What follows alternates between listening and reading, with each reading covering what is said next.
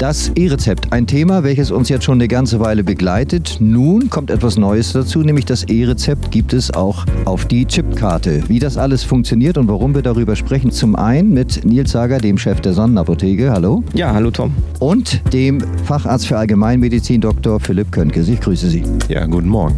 Nils, an dich gleich die erste Frage. Ich habe es mir aufgeschrieben für alle, die das noch nicht verstanden haben. Was ist das E-Rezept? Das E steht für E wie einfach oder, was es wirklich ist, das E wie elektronisch.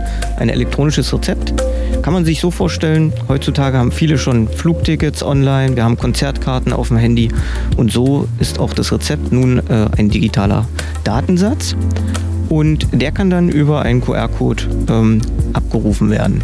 Das funktioniert äh, im Prinzip so, dass das ähm, E-Rezept auf dem Server liegt und mit dem QR-Code, den wir dann vor Ort einlösen kann, bekommen wir einen Schlüssel von Ihnen, um das Rezept abzurufen.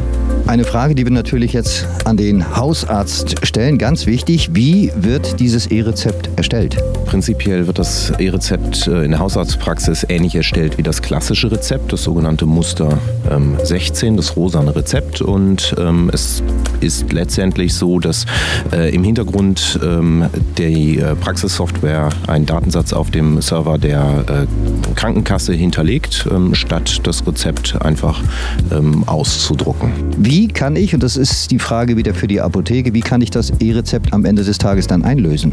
Und zwar gibt es ja drei Wege. Zum einen bekommt man einen Ausdruck und mit diesem QR-Code kommt man in die Apotheke, der wird abgescannt und das gibt uns dann die Berechtigung, das E-Rezept von dem besagten Server abzurufen, also zu holen. Oder der zweite Weg, man holt sich diesen QR-Code äh, auf eine Handy-App. Und der dritte Weg, der ist jetzt neu und das ist der besondere Weg, sage ich mal, der bessere, der gute. Man bekommt man, alle haben eine Gesundheitskarte und diese Gesundheitskarte dient uns nun als Schlüssel, um das E-Rezept abzurufen. Also das E-Rezept ist nicht auf der Karte, sondern man kommt mit dieser Karte in die Apotheke, gibt die Karte ab, genauso wie vorher man die rosanen Rezepte oder das rosane Rezept abgegeben hat. Genauso gibt man die Karte ab. Wir stecken die ein und können damit uns authentifizieren oder können sagen, bitte lieber Server, gib uns das Rezept in die Apotheke. Und dann haben wir es digital bei uns auf dem Computer.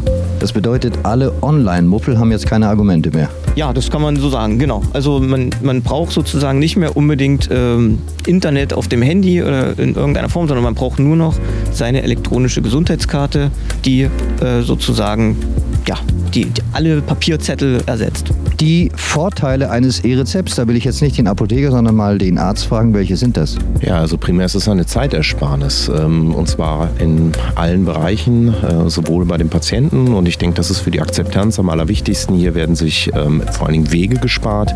Man muss sich vorstellen, ähm, aktuell ist es so, ein Patient äh, ruft an oder schreibt eine E-Mail oder kommt in die Praxis und bestellt ein Rezept. Dieses Rezept, weil die Menge einfach zu groß ist, dass der Arzt das sofort schafft, werden dann in der Regel im Verlauf von zwei Tagen bearbeitet ähm, und danach würde sich der Patient das wieder abholen und mit dem Rezept zur Apotheke gehen. Und ähm, dieser Schritt entfällt quasi, weil ähm, ja, wir es nicht mehr herausgeben müssen, der Patient es nicht mehr abholen muss, sondern er kann quasi direkt zur Apotheke gehen. In der Hausarztpraxis hat das den Vorteil, dass wir ähm, einiges an Zeit sparen. Gerade in Zeiten des äh, Fachkräftemangels ist das äh, wichtig, dass unsere Mitarbeiterinnen ähm, halt auch effizient arbeiten und ähm, möglichst wenig Zeit mit ähm, auch ohne weiteres ersetzbaren Tätigkeiten verbringen. Ähm, auch ich als Arzt spare tatsächlich Zeit, wenn man es äh, etabliert hat, äh, bei dem Ausfüllen bzw. Bei, der, ähm, bei der Ausstellung, weil das äh, die Computer quasi im Hintergrund uns schon einiges abnimmt. Ja, und letztendlich sparen, soweit ich das verstanden habe, auch die Apothekenzeit, indem sie die Papierrezepte nicht mehr in großen Paketen quer durch Deutschland schicken müssen, ähm, um äh, in die entsprechenden Abrechnungszentren zu bekommen. Und das wirft schon wieder die Frage auf mit dem E-Rezept, wie oft kann ich das eigentlich einlösen? Genauso wie vorher, genau einmal. Also das rosa Rezept wurde ja auch einmal abgegeben, dann wurde es abgerechnet und so ist es beim E-Rezept auch. Ähm, das wird einmal abgescannt, dann ist das Rezept bei uns und dann geht es äh, im Hintergrund, äh, was dann so im Hintergrund abläuft, ist im Prinzip, dass es dann zum Abrechnungszentrum genauso geschickt wird, allerdings digital, viel schneller, also im Prinzip per Knopfdruck und dann äh, kümmert sich das Abrechnungszentrum um die Abrechnung mit der Krankenkasse. Dann eine abschließende Frage an Dr. Köntges. Wie sicher sind meine Daten beim E-Rezept? Eine Frage, die häufig gestellt wird und nicht zu Unrecht. Zurecht, wie ich finde. Ja, also ähm, prinzipiell werden die äh, Daten in der sogenannten Telematik-Infrastruktur gespeichert. Das ist ein äh, besonderes äh, Netz, was äh, besondere Sicherheitskriterien erfüllen muss.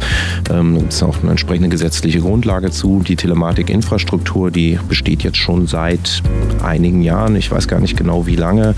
Ähm, wir nutzen das schon ja, seit einiger Zeit auch, um mit der Krankenkasse zu kommunizieren. Ähm, es werden zum Beispiel, wird zum Beispiel der Versicherungsstatus bei der Krankenkasse abgefragt. Ähm, es werden die, äh, die elektronischen äh, Arbeitsunfähigkeitsbescheinigungen verschickt. Wir haben inzwischen eine Möglichkeit, zwischen Ärzten und auch zwischen Apotheken Daten in einer Art gesicherten E-Mail hin und her zu schicken und unter anderem halt auch die E-Rezepte zu verschicken bzw. zu lagern. Um da reinzukommen, braucht man spezielle Komponenten. Es ist ziemlich kompliziert, die alle zu bekommen. Man muss sich mehrfach authentifizieren. Dann gibt es ähm, gesicherte Lage, ähm, gibt es äh, mehrere Zertifikate und Karten. Also man muss sagen, der Aufwand ist schon ziemlich hoch. Ähm, das ist auch etwas, was äh, bei vielen Kolleginnen und Kollegen und äh, sicherlich auch in den Apotheken gelegentlich zu Frust führt, weil erhöhte Sicherheit bedeutet häufig auch etwas weniger Komfort.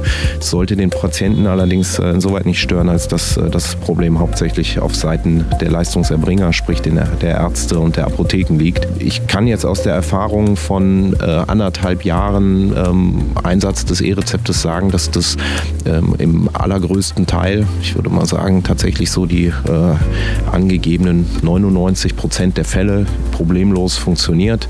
Und äh, hier und da hakt es natürlich in der Technik gelegentlich mal, aber wir haben immer noch die Rückfallebene äh, des ähm, normalen Rezeptes. Und ähm, wenn man sich überlegt, ähm, Frage ist, äh, wie sicher sind meine Daten? Ähm, sie liegen auf dem Server verschlüsselt. Wenn ich Ihnen ein rosanes Rezept gebe, dann liegen die, äh, die Daten ähm, unverschlüsselt auf einem Papierrezept. Verlieren Sie es, ähm, kann man letztendlich auch dort die Daten einsehen. Und ja, ich denke, dass wir hier durchaus äh, auch eine gute Lösung geschaffen wurde.